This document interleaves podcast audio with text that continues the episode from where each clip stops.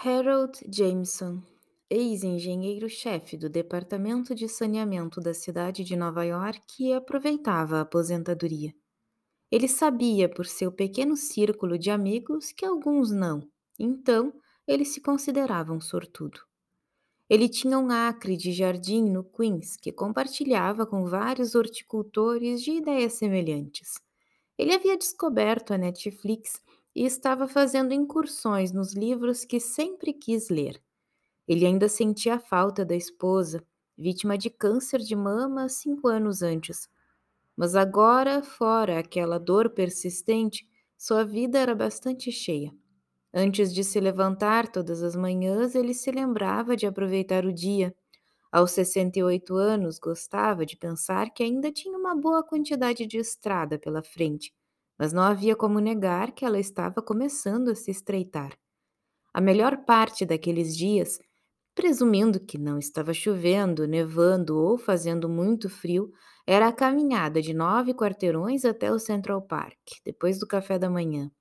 Embora carregasse um telefone e usasse um tablet, na verdade ele passou a depender dele. Ele ainda preferia a versão impressa do Times. No parque, ele se acomodava em seu banco favorito e passava uma hora com ele, lendo as sessões de trás para frente, dizendo a si mesmo que estava progredindo. Certa manhã, em meados de maio, o tempo estava frio, mas perfeitamente adequado para sentar em bancos e ler jornais. Ele ficou aborrecido ao erguer os olhos do jornal e ver um homem sentado na outra extremidade de seu banco, embora houvessem muitos bancos vazios na proximidade. Este invasor do espaço matinal de Jameson parecia estar na casa dos 40 anos, nem bonito nem feio, na verdade, perfeitamente indefinido. O mesmo acontecia com seu traje: tênis New Balance, jeans, um boné dos Yankees e um moletom dos Yankees com o capuz jogado para trás. Jameson lançou-lhe um olhar de soslaio impaciente e se preparou para ir para o outro banco. Espere, disse o homem. Sentei-me aqui porque preciso de um favor. Não é grande, mas vou pagar. Ele enfiou a mão no bolso canguru de seu moletom e tirou uma nota de 20 dólares. Não faço favores a homens estranhos, disse Jameson, levantando-se. Mas esse é exatamente o ponto, nós dois sermos estranhos. Me ouça. Se você disser não, tudo bem, mas por favor, me escute. Você poderia. Ele pigarreou e Jameson percebeu que o cara estava nervoso. Talvez mais, talvez com medo. Você poderia estar salvando minha vida. Jameson considerou e depois se sentou, mas o mais longe possível do outro homem, ainda mantendo as nádegas do banco. Vou te dar um minuto, mas se você parecer maluco, estou indo embora e guarde seu dinheiro. Eu não preciso disso e eu não quero isso. O homem olhou para a nota como se estivesse surpreso ao encontrá-la ainda em suas mãos. Então, a colocou de volta no bolso do moletom. Ele colocou as mãos nas coxas e olhou para elas, em vez de para Jameson. Eu sou um alcoólatra. Quatro meses sóbrio. Quatro meses e doze dias, para ser exato. Parabéns, disse Jameson. Ele supôs que o homem falava sério, mas estava mais pronto para se levantar. O cara parecia são, mas Jameson era velho o suficiente para saber que às vezes a loucura não aparecia de imediato. Eu tentei três vezes antes e uma vez consegui quase um ano. Acho que esta pode ser minha última chance de agarrar o anel de latão. Eu estou no AA, isso é, eu sei o que é isso. Qual o seu nome, senhor quatro meses sóbrio? Você pode me chamar de Jack. Isso é bom o suficiente, não usamos sobrenome no programa. Nas três primeiras vezes que tentei, não consegui um padrinho no programa. Alguém que ouve, responde às suas perguntas, às vezes diz o que fazer. Desta vez, sim. Conheci um cara na reunião do Bowery Sunday e gostei muito das coisas que ele disse. E você sabe como ele se portava, 12 anos sóbrio, pés no chão, trabalha em vendas como eu. Ele se virou para olhar para Jameson, mas agora ele voltou seu olhar para as mãos. Eu costumava ser um ótimo vendedor. Durante cinco anos, chefiei o departamento de vendas de. Bem, não importa, mas foi um grande negócio. Você conheceria a empresa. Agora estou disposto a vender cartões comemorativos e bebidas energéticas para mercadinhos em cinco distritos. Último degrau da escada, cara. Vá direto ao ponto, disse Jameson, mas não asperamente. Ele havia se tornado um pouco interessado. Não era todo dia que um estranho se sentava no seu banco e começava a despejar suas merdas, principalmente em Nova York. Eu só ia dar uma olhada nos matches. Jack esfregou a boca com a palma da mão. Gostei desse cara que conheci no Sandal. Então criei coragem depois de uma reunião e pedi a ele para ser meu padrinho. Em março, isso foi. Ele me olhou e disse que iria me aceitar, mas apenas com duas condições: que eu fizesse tudo o que ele dissesse e ligasse para ele se tivesse vontade de beber. Então vou ligar para você todas as noites, cara. Eu disse e ele disse: Então me ligue todas as noites, cara. E se eu não atender, fale com a secretária. Então ele me perguntou se eu trabalhava os passos. Você sabe o que são? Vagamente. Eu disse que não os havia contado. Ele disse que se eu quisesse que ele fosse meu padrinho, teria que começar. Ele disse que os três primeiros foram os mais difíceis e os mais fáceis. Eles se resumem a não posso parar sozinho, mas com a ajuda de Deus posso, então vou deixá-lo ajudar. Jameson resmungou. Eu disse que não acreditava em Deus. Esse cara, Rand é o nome dele, disse que não dava a mínima. Ele me disse para ficar de joelhos todas as manhãs e pedir a esse Deus em que eu não acreditava que me ajudasse a ficar sóbrio mais um dia. Rand perguntou se eu estava disposto a fazer isso, e eu disse que sim, porque eu perderia de outra forma, você vê? Certo, certo, você estava desesperado. Exatamente, o presente do desespero. É como chamam-os a. Randy disse que se eu não fizesse essas orações e dissesse que estava fazendo, ele saberia, porque ele passou 30 anos mentindo sobre tudo. Então você fez isso mesmo não acreditando em Deus? Eu consegui e está funcionando. Quanto à minha crença de que Deus não existe, quanto mais fico sóbrio, mais isso vacila. Se você vai me pedir para orar com você, esqueça. Jack sorriu para suas mãos. Não, ainda me sinto constrangido sobre a coisa de ajoelhar-se, mesmo quando estou sozinho. No mês passado, em abril, Rand me disse para fazer o quarto passo. É quando você faz um inventário moral supostamente pesquisador e destemido de seu personagem. Você fez? Sim, Rand disse que eu deveria colocar as coisas ruins de um lado, virar a página e listar as coisas boas.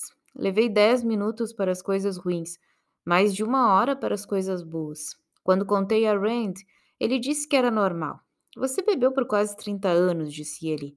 Isso deixa muitos hematomas na autoimagem de um homem mas se você ficar sóbrio, eles vão se curar. Então ele me disse para queimar as listas. Ele disse que me faria sentir melhor. E foi? Estranhamente, sim. De qualquer forma, isto nos leva ao pedido deste mês de Rand. É mais uma exigência, suponho, disse Jameson, sorrindo um pouco. Ele dobrou o jornal e o colocou de lado. Jack também sorriu. Acho que você está captando a dinâmica a padrinho afiliado. Rand me disse que era hora de fazer meu quinto passo. Qual é? Admita a Deus, a nós mesmos e a outro ser humano a natureza exata de nossos erros. Disse Jack, fazendo aspas com os dedos. Eu disse a ele que tudo bem, faria uma lista e leria para ele. Deus poderia ouvir dois coelhos com uma cajadada só. Estou pensando que ele disse não. Ele disse não. Ele me disse para me aproximar de um estranho sua primeira sugestão foi um padre ou um ministro, mas não ponho os pés em uma igreja desde os 12 anos e não tenho vontade de voltar. Tudo que estou começando a acreditar e ainda não sei o que é, não preciso sentar em um banco de igreja para me ajudar.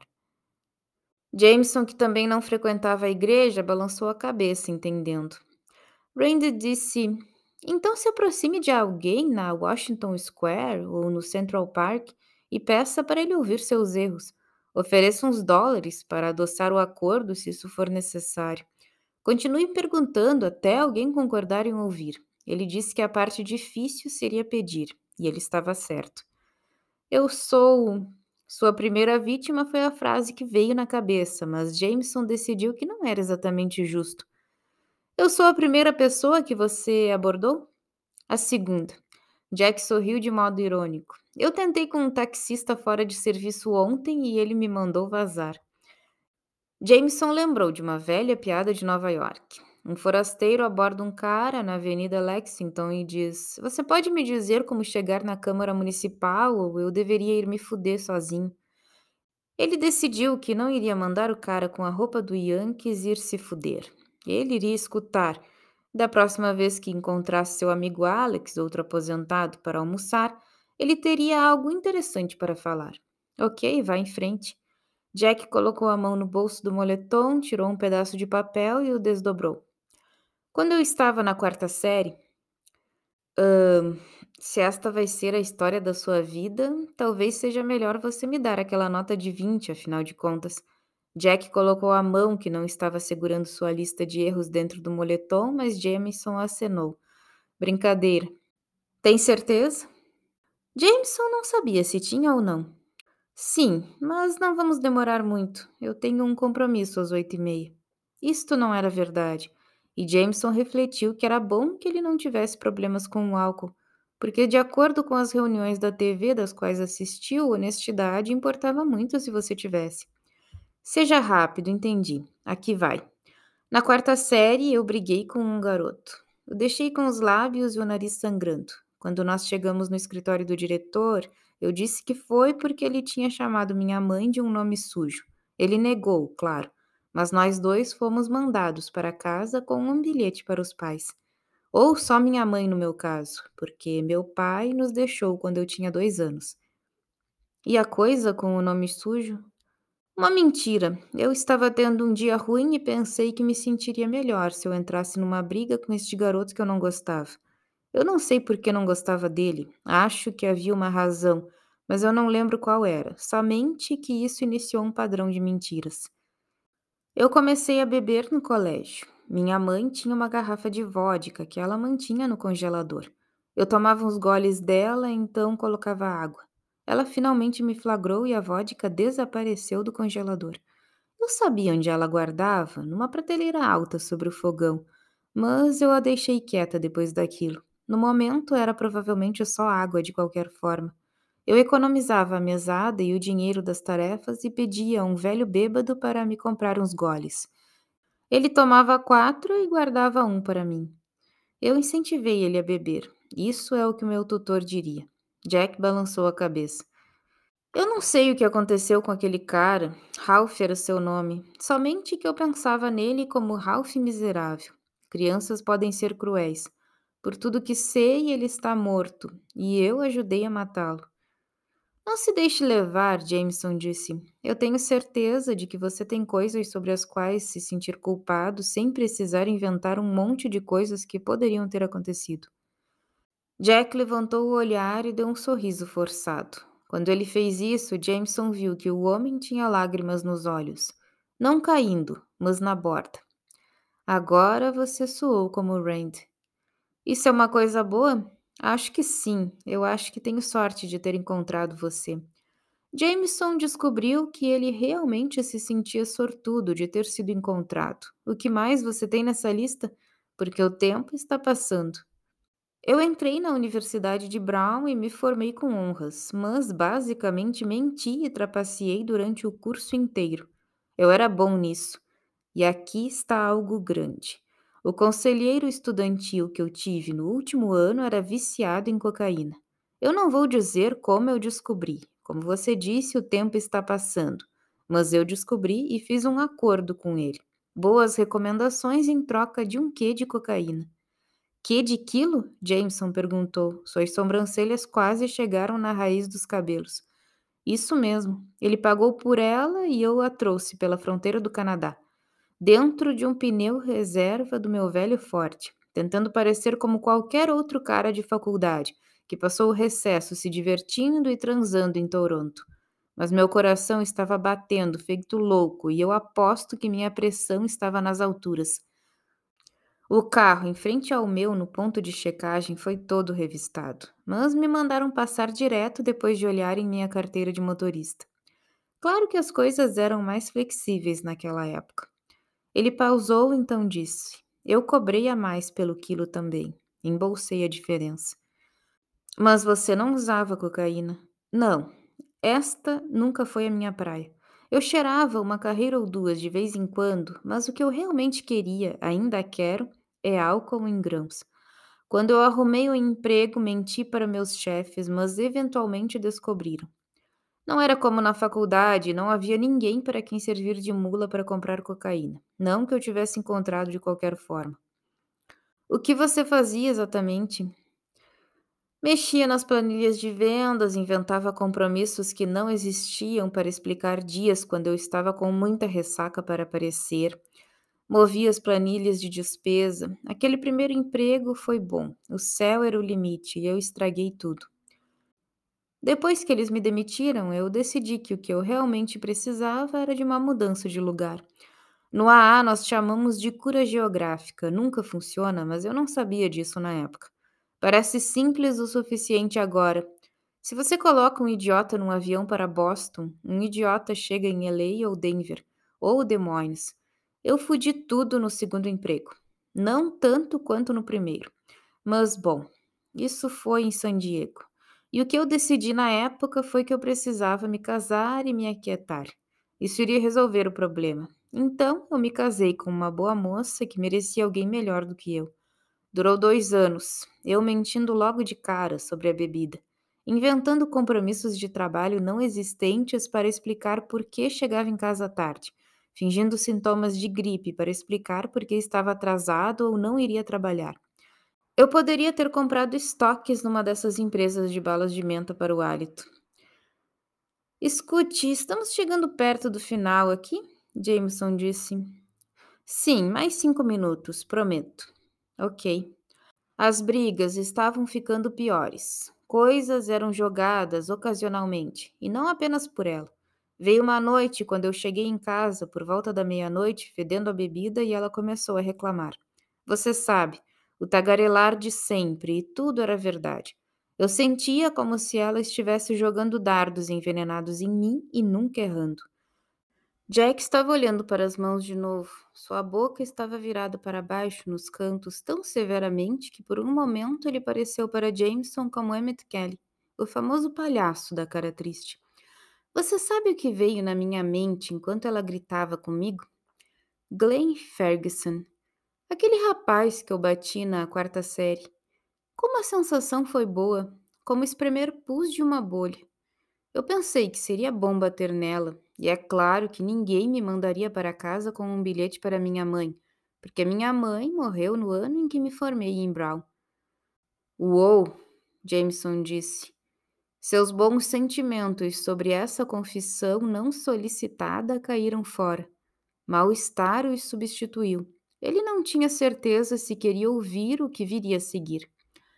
Eu fui embora, Jack disse mas eu fiquei assustado bastante para saber que eu tinha que fazer algo sobre a bebida. Esta foi a primeira vez que eu tentei o AA, lá em San Diego. Eu estava sóbrio quando voltei para Nova York, mas não durou. Tentei de novo e também não durou, nem a terceira vez. Mas agora eu tenho Rand e desta vez eu posso conseguir, parcialmente graças a você. Ele estendeu a mão. Bem, de nada, Jameson disse e segurou a mão. Tem mais uma coisa, Jack disse. Seu aperto era muito forte. Ele estava olhando nos olhos de Jameson e sorrindo. Eu fui embora, mas eu cortei a garganta daquela vadia antes de ir. Eu não parei de beber, mas fez eu me sentir melhor. Do jeito que bater em Glenn Ferguson me fez sentir melhor. E aquele bêbado sobre o qual eu falei Chutá-lo por aí fez eu me sentir melhor também. Não sei se o matei, mas com certeza o machuquei. Jameson tentou puxar a mão de volta, mas o aperto era muito forte. Jack colocou a outra mão outra vez no bolso do moletom do Yankees. O que pareceu uma faixa de luz branca e quente deslizou entre as costelas de Jameson. E quando Jack puxou o picador de gelo, pingando, o guardando novamente no bolso do moletom, Jameson percebeu que não conseguia respirar. Eu realmente quero parar de beber, mas não posso fazer um quinto passo completo sem admitir que parece que eu realmente aprecio matar pessoas. É chamado um defeito de caráter, eu sei, e provavelmente o maior dos meus erros. Ele se levantou. Obrigado, senhor.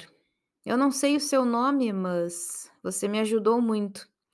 Ele começou a andar na direção do Central Park West, então se virou para Jameson, que estava tentando cegamente alcançar o Times, como se talvez uma rápida olhada na seção de artes e lazer pudesse deixar tudo certo.